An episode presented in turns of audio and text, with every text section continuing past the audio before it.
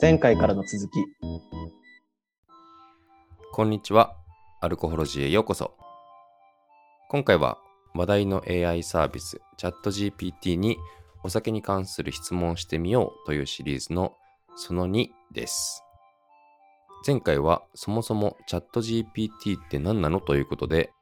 その回答の精度の高さだったり、活用領域の広さ、言語表現の自然さといったチャット GPT の優れた点、あとはマイクロソフトやイーロン・マスクが多額の投資をしていたり、Google がコードレッド、緊急事態宣言を出したりと、それぐらい未来を変えうる可能性があると期待されているよっていう話をしてきました。ちょっとね、あの、音声の編集をしてて思ったんですけど、チャット GPT って連呼する中で、僕あの、何回かチャット GDP って言ってましたね。皆さんお気づきでしたでしょうか？多分2、3回くらいは GDP って言ってるので、あの、ミッケとかウォーリーを探せ的な感覚で、チャット GPT って聞こえたら幸せな気持ちになっていただければなと思います。聞いていて違和感を感じた方がいらっしゃれば失礼いたしました。ということで、今回はそんなチャット GPT に実際に質問してみて、その回答を皆さんにシェアするという回にしたいと思います。肝心の質問についてなんですけども、僕からの質問だけだと偏りが出てしまうのかなと思うので、お酒業界に属していない僕のプライベートの友人に何か AI に質問してみたいことはないですかと、質問を募ったものを今日はチャット GPT に投げかけてみたいと思います。面白い素朴な疑問をたくさんもらったので、2回か3回に分けて聞いていきたいなと思っております。改めてね、みんなが疑問に思ったことを AI にパッと聞いて、すぐ答えてくれるってすごい時代になりましたよね。アイアンマンのジャービスとか、フライデーの世界観だと思うんですけど、いや、すごく面白いなと思います。一個注意点としては、前回もお伝えした通り、チャット GD、 ChatGPT が明らかに誤っている回答をすることもあるので、今回は面白おかしく聞いてみるっていう遊び程度のものだと認識していただければなと思います。それでは早速質問の方に移っていきましょう。じゃあまず、甘いお酒が苦手な私におすすめのカクテルはありますかという質問ですね。いい質問ですね。これ聞いてみました。答え読みますね。もちろんあります。甘いお酒が苦手な方に以下のようなカクテルがおすすめです。ジントニック。甘みを感じることが少なく、すっきりとした味わいのカクテルです。ジンにトニックウォーターを加えたシンプルなレシピで、好みに応じてライムやレモンを加えることもできます。こういうふうにね、レシピも教えてくれるということで、わかりやすいですね。続けます。モスコミュール。ウォッカをベースにジンジャーエールとライムジュースを加えたカクテルです。ジンジャーエールのスパイシーな味わいが特徴で甘さ控えめなので甘いお酒が苦手な方にもおすすめです。3. ドライマティーニ。ジンをベースにドライ、ベルモットを加えたシンプルなカクテルです。甘みは感じられず、すっきりとした味わいが特徴です。以上3つを挙げてくれましたね。最後こういう風に締めてくれてます。これらのカクテルは甘いお酒が苦手な方でも楽しめるカクテルとして有名です。ただし、お酒の味わいや好みは個人差があるため、一度試してみて自分に合ったカクテルを見つけてくださいと。なるほど。ちょっとこの辺有名どころが多いので、もう少しニッチなカクテルを教えてくださいっていう風に追加で質問してみました。すると、こう返ってきました。ニッチなカクテルですね。いくつか挙げてみます。1、バジルスマッシュ。バジルを使ったスモーキーでフレッシュな味わいが特徴のカクテル。ジン、レモンジュース、シロップ、バジルをミキサーで砕いて作りますと。2、ブラックマニュアル。初めて聞きましたね。スモーキーでコーヒー風味が特徴のカクテル。ブラックラム、コーヒーリキュール、ライムジュース、アンゴスチェラ、アンゴスチェラビターズをシェイクして作りますと。ちょっとよくわかんないですね。アンゴスチェラビターズと。3、オールド9番。ラムベースのカクテルでミントとライムの爽やかな香りが特徴。ラム、シロップ、ライムジュース、ミント、シャンパンをミキシンググラスで混ぜて作ります。これめっちゃ美味しそうですね。あと2つ。ラスピュータスっていうラズベリーの甘酸っぱさが特徴のカクテルだったり、チェリーホスピタリティっていう甘いチリの味わいが特徴のカクテルもおすすめしてくれました。甘いチェリーの味わいが特徴って書いてるから、もしかしたら甘いのかもしれませんが。こんな感じでね、自分の好みを伝えて、その好みに沿ったカクテル、お酒を紹介してくれるっていうことも、まあ、朝飯前でやってくれますね。ちなみに、質問するときに、例えば、トロピカルな味わいで炭酸入りのカクテルを5つ教えてくださいみたいな感じで、数を指定すると、その数の通りのカクテルをお勧めしてくれたりもします。20個とか30個とか言っても、おそらく大丈夫です。あとは、お酒とは少し離れるんですけど、冷蔵庫の中に残っている余り物とかを伝えて、この食材で何か一品、レシピを考えてくれませんかみたいな質問にも答えてくれました。便利ですね。でもあんまりそういう使い方はしたくないですね。ちょっとじゃあ次の質問に移りたいと思います。一番美味しいお酒は何ですか？いいですね。めちゃめちゃいい質問ですね。そもそも人って好みがあるのでね。何が一番美味しいのかっていうことを一般化して答えることっていうのは不可能なんですけど、これに対してどう AI が答えるのか。答えは以下の通りです。美味しいお酒には個人的な好みがありますが、一般的に高品質の日本酒、ワイン、ウイスキー、ビールがよく知られていますと。なるほど。続けてね、それぞれ日本酒だったりワイン、ウイスキー、ビールの作り方だったり、味わいについて詳しく紹介をするみたいな回答をしてくれました。ここでね、ちょっと気になってくるのが、やっぱり個人的な好みっていうところですよね。これ続けてチャットで質問することができるので、追加で質問してみました。味に対する好みはどのように形成されていきますか？すると、味に対する好みは複数の要因によって形成されていきます。以下に挙げるのはその中でも代表的なものです。1、遺伝子。味覚に関する遺伝子が存在し、苦味や甘みに対する感受性に違いがあることが知られています。遺伝子が異なる人は、同じ味でも異なる感じ方をすることがありますと。2、経験。味に対する好みは、経験によって形成されることがあります。例えば、子供の頃に食べた食べ物や好きな人と一緒に過ごした食事などが好みに影響を与えることがありますと。3、環境。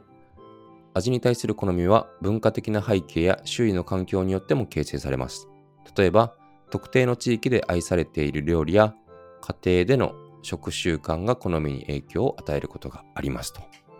なるほど。お酒からは少しずれますけど、納豆とか代表例ですよね。海外の人からすると味覚的に受け入れられないもの。あとはよく、海苔とかもね、海苔に関しては、美味しい美味しくないとかっていうよりかは、海外の人は消化できないみたいなこと言いますよね。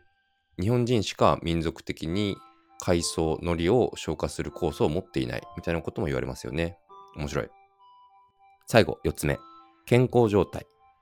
健康状態によっても味に対する好みは変化することがあります。例えば、糖尿病や高血圧の人は甘い味や塩味に対する感受性が低下することがありますと。以上のように味に対する好みは複数の要因によって形成されていきます。そのため、同じ味でも人によって好みが異なることがあるのですということですね。いや、面白いですよね。一番美味しいお酒は何ですかっていうね、ド直球な質問をしたところ、まあ、一般的には高品質の日本酒、ワイン、ウイスキー、ビールがよく知られている。けれども、まあ、個人的な好みがありますと。で、それに追加で、じゃあ好みってどういうふうに形成されるんですかっていうようなことをお伝えすると、まあ、遺伝子だったり経験、環境、健康状態、まあ、そういったものによって複数の要因によって形成されてくるということが分かりました。勉強になりますね。この辺ももう1段階2段階質問をつなげていくとより深い理解につながりそうな感じはありますけれども。次ですね。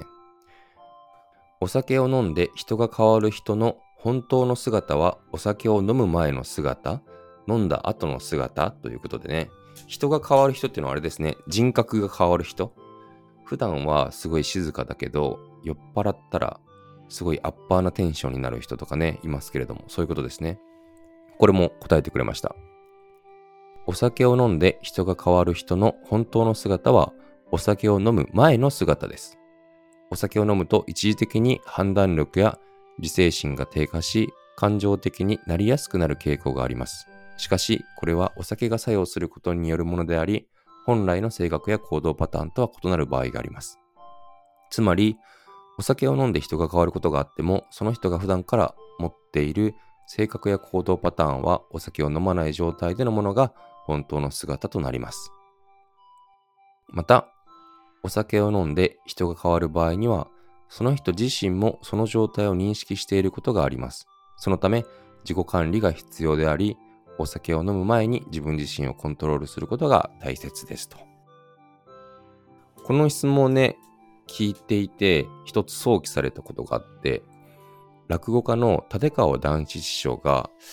お酒に関する名言を残してますよね。酒が人間をダメにするんじゃない。人間はもともとダメだということを教えてくれるものだっていう、聞いたことある方もいらっしゃると思うんですけども、ちょっとこれを追加で質問してみようと思います。立川談志師匠がこういう名言を残していますが、チャット GPT の回答を鑑みると、男子師匠の言っていることは科学的に誤りだってことですねって聞いていました。すると答えは、立川談志師匠の名言は、あくまで人間の欠点や弱さを認め、自己反省や自虐的な笑いを促す意図があると解釈できます。しかし科学的にはお酒を飲んで人が変わることはお酒の影響によるものであることが示唆されます。つまりお酒が人間をダメにするわけではなくお酒を飲んだ時に人間の行動や感情が変化することがあるということが言えます。ですので立川談志師匠の言葉は一般的な感覚としての捉え方としては理解できますが科学的には厳密な表現とは言えないでしょうと。なるほど。まあでもそうですよね。人類と他の動物を分かつものとして理性っていうものがあるとしてでアルコールっていう化学物質が理性を失わせるっていうことに作用するわけですけどそれを飲んだ後の人間の姿が本来の人間なのであるっていうことを言っちゃうと人間は理性が伴っている生物なんであるっていうすごく大きな人類の特徴を否定することにもなるような気もせんでもないと。ちょっと言い方が濁ってますけど。まあ、でも、個人的にはチャット GPT の回答はすごく納得感が高かったなと思いますね。あとあれですよね。自虐的な笑いとかっていう、そこまでのニュアンスを汲み取っているんだなっていうのはちょっとびっくりしましたね。はい。面白い質問でした。どんどん参ります。次が、お酒を飲んで記憶がなくなっている時の記憶は脳に記録されているのと。これどういうことかわかりますかね？お酒を飲んでね、記憶がなくなるっていうこと、経験したことがある方もいらっしゃると思うんですけども、その記憶がないっていう状態の時に、見聞きした体験した情報っていうのが脳に記録されているのかどうかっていうことですよね。ちょっとさっきからね、僕の友達がくれる質問が、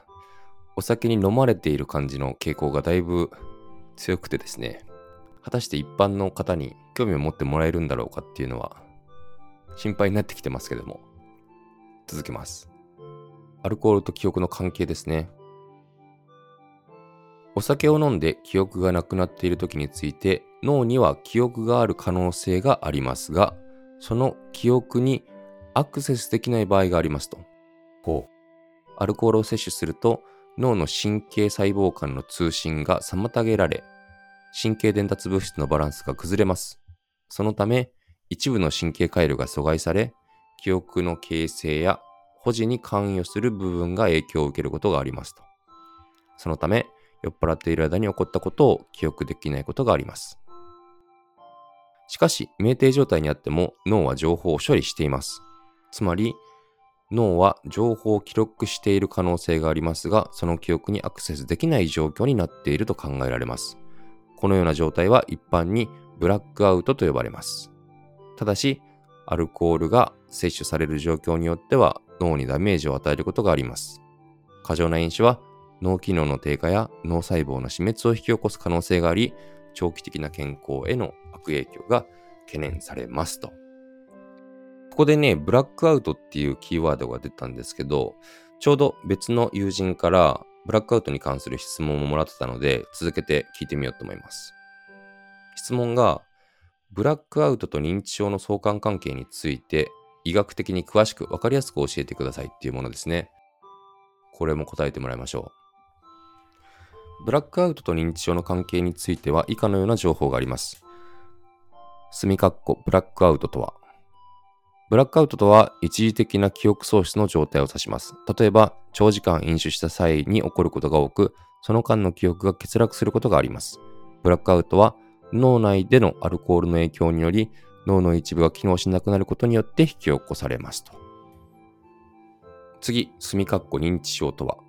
認知症とは脳機能の低下によって日常生活に支障が出る状態を指します。認知症の原因にはアルツハイマー病、パーキンソン病、レビー小体型認知症、血管性認知症などがありますと。で、それを踏まえて、墨括弧ブラックアウトと認知症の関係っていう答え方をしてくれてます。ブラックアウトと認知症の関係についてはいくつかの研究がありますが、現在までのところ明確な関連性は示されていません。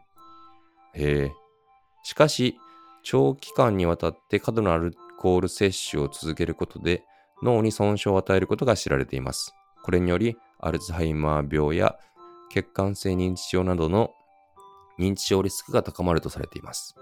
また、過度のアルコール摂取によって脳内の神経細胞や神経回路に損傷を与えることがあります。これにより、認知機能の低下や記憶障害が引き起こされる可能性があります。ただし、ブラックアウトや過度のアルコール摂取が認知症を引き起こす直接的な因果関係はまだ十分に研究されていません。したがって、アルコールの摂取量を適切に管理することが認知症を予防するために重要であることは言えますと。なるほどな。ちょっとね、ブラックアウトについて、あの、個人的な知識で恐縮なんですけども、補足をさせていただくと、お酒を飲むことで普段とは違った行動をしてしまうっていうのはね、ありますが、そういったものが何で起きてるのかっていうところで言うと、アルコールっていう化学物質、エタノールですね。エタノールっていう化学物質が血管を通って脳に到達することで、脳のいろんなところを麻痺させるわけですよね。で、記憶っていうところにおいては、あの、記憶の運び屋とかっていうふうにも言われている海馬っていう脳の一部分が麻痺することによって記憶がなくなるっていうことが起きます。この海馬っていうのがですね、短期記憶っていうものと長期記憶っていうものをつなぐ役割を果たしてるんですよね。短期記憶から長期記憶に情報を運んでくれる役割を果たすと。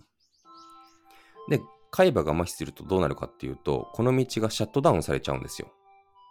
なので、同じ話を繰り返したり、誰がお会計をしたかだったり、自分がどう帰ったか、みたいなことを忘れるっていうふうに言われています。もう一点ちょっとちなみになお話をすると、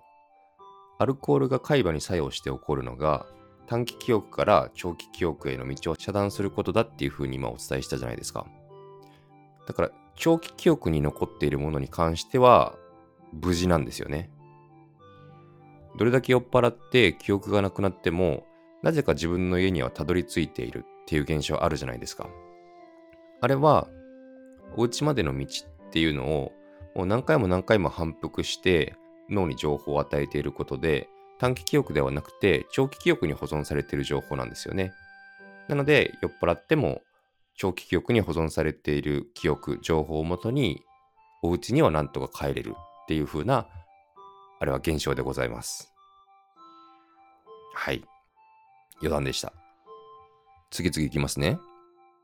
お酒を飲む頻度が減ったらお酒が弱くなるのか？というね。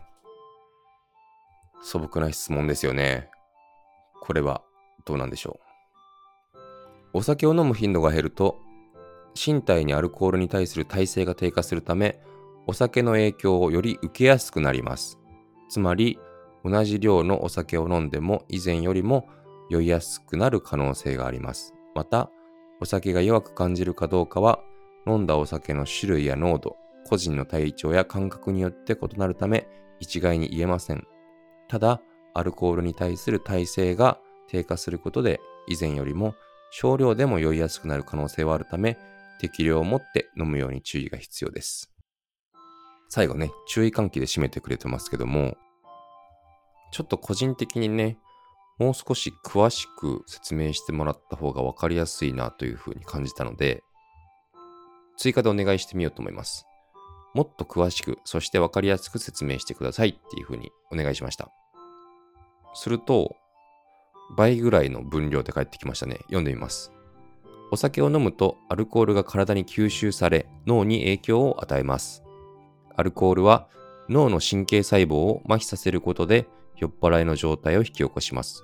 しかし、アルコールを摂取することで、体はアルコールに対する耐性を高めるように適応していきます。つまり、同じ量のお酒を飲んでも、以前よりも酔いにくくなっていきます。逆に、お酒を飲む頻度が減ると、身体のアルコールに対する耐性が低下するため、同じ量を飲んでも以前よりも酔いやすくなります。例えば、以前は1杯のビールで酔わなかった人でも、お酒を飲む頻度が減ることで、同じ量のビールを飲んでも酔いやすくなる可能性があります。また、お酒に含まれるアルコール量には個人差がありますと。一般的に男性の方が女性よりも体重が重いため、同じ量のお酒を飲んでもアルコールの影響を受けにくい傾向があります。加えて、お酒を飲む前に十分な食事をとることで、アルコールの吸収が遅れ、酔いにくくなることもあります。以上のようにお酒が弱く感じるかどうかは個人差や状況によって異なるため適量を守り自分に合った飲み方を心がけることが大切ですということですね。お願いの通り、さっきよりね、詳しくわかりやすい説明をしてくれてますけど、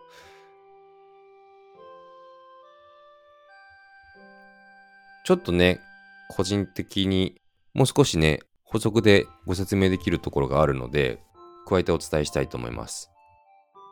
前半部分で、アルコールを摂取することで体はアルコールに対する耐性を高めるように適応していきますっていう風にチャット GPT が言ってくれてたじゃないですか。で、この耐性っていうのがキーワードなんですよね。耐えるに性質の性って書いて耐性ですけど、習慣的に飲酒をしているといつの間にか飲めるようになってくるっていうこの耐性がどういうふうなメカニズムで起こっているのかっていうところ、2つ大きくあって、1個はですね、脳の恒常性維持活動っていうものなんですよ。恒常性っていうのが、あの、なんて言うんですかね。一定の環境に保ち続けようとする働きですね。恒常性。これが脳内でも起きているんですよ。どういうことかというと、アルコールってダウナー系の化学物質なんですよ。なので、脳を鎮静する、沈めようとする作用があるんですね。で、こういうふうに外部から脳を鎮静する作用を持った化学物質が入ってくると、脳が本来持っている恒常性っていうのが働いて、逆にアルコールに負けないように覚醒度をアップしようとするんですよ。もっと目覚めよっていう感じで覚醒していくんですね。で、飲めば飲むほど、習慣的にお酒を飲むほど、このアルコールの鎮静効果っていうのが増える。それに対する脳の向上性の維持活動っていうのも、その分たくさん覚醒しなきゃいけなくなると。こういう向上性維持活動の増大というか活発化みたいなことが体制の形成っていうのに一個関係しているというふうに言われてます。で、もう一個がお酒を分解する酵素が一時的に増えるっていうのが要因として挙げられます。アルコールって胃とか小腸で吸収されて肝臓で分解されるんですけど、この肝臓で分解される時に働く酵素として、まずはじめにアルコール脱水素酵素っていうのがあるんですよ。ADH って言われてるやつですね。普段はこの ADH だけがアルコールの分解っていうのを頑張って行ってくれてるんですけども、大量のアルコールが摂取された時は ADH だけでは手が回らなくて、もう一個別の酵素がヘルプにやってきてくれるんですよ。それがミクロゾームエタノール酸化酵素っていうもので MEOS っていうんですけど、普段この MEOS は肝臓の中にはいるんですけど、別のお仕事をしてるんですね。ただ、大量のアルコールが体内に入ってくると、ちょっとヘルプに来てくれって言って、MEOS が自分の持ち場を離れて、アルコールの分解にやってきてくれると。なので、普段は、なんというか、非常事態に助けに来てくれる酵素っていう感じなんですけど、習慣的にたくさんアルコールを飲んでいると、もうこれは MEOS もアルコールの分解に集中した方がいいんじゃないかっていう、なんというか、職場替えみたいなのが起きて、それによって、アルコールに対する耐性が一時的についているっていう状況になるんですよ。ただこれってお酒を飲む量を減らすと、なんか最近アルコールあんまり入ってきてないから、普段の持ち場に戻ろうって言って MEOS がまた別のお仕事をしだすので、結果元の状態に戻るというか、アルコールに対する耐性が弱くなるっていうような感じですね。伝わりましたでしょうか？では次。お酒を飲んだ時だけあの子に電話したくなるのはなぜというね。お酒好きの男性は大体身に覚えのある質問なんじゃないかなというふうに思うんですけど。いいですね。めっちゃいい質問です。質問してみましょう。お酒を飲むと脳内のドーパミンという物質が分泌されるため、エネルギッシュになり、社交性やコミュニケーション能力が高まる傾向にあります。また、アルコールは抑制力を弱めるため、普段は抑えている感情や欲求が表出しやすくなります。この状態で、あの子に電話したくなるのはこれ、あの子っていうワードをチャット GPT も使ってくれてるの可愛いですね。この状態であの子に電話をしたくなるのは、普段は抑制しているあの子に対する欲求が表出しているからかもしれません。また、お酒を飲むことで自分自身がもっとリラックスし、自分自身の感情に素直になりやすくなるため、そのような行動に出てしまうことがあるかもしれません。ただし、お酒を飲んだからといって自分の行動が正当化されるわけではありません。注意深く自分自身を見つめ直し、自分の行動が 本当に正しいのかどうか考えることが大切ですということですね。面白いな。どんどんいきますね。次最後にしようかな、じゃあ。最後、結構哲学的な問いをいただきましたけども、人間にお酒は必要かという質問です。なるほど。いきますね。人間にとってお酒は必要なものではありません。実際にお酒を飲まなくても健康的な生活を送ることができます。お酒は飲まれる量や頻度によって健康に及ぼす影響が異なりますが、過剰に飲むと健康に悪影響を及ぼす可能性があります。また、お酒を飲むことが社交的な場や文化的な行事において一般的に行われることもありますが、健康にいいとは限りません。したがって、お酒を飲むかどうかは個人の選択によるものであり、健康にいいか悪いかは飲み方や量によって異なります。ただし、飲酒をする場合には、適度な量や頻度を守り、自分の体調や健康状態を把握しておくことが必要です。また、飲酒によって他人や社会に迷惑をかけないように注意することも重要ですと。最後ね、結構注意喚起でしっかりと締めてくれる回答が多いですけど、ちょっとこの回答に続けて、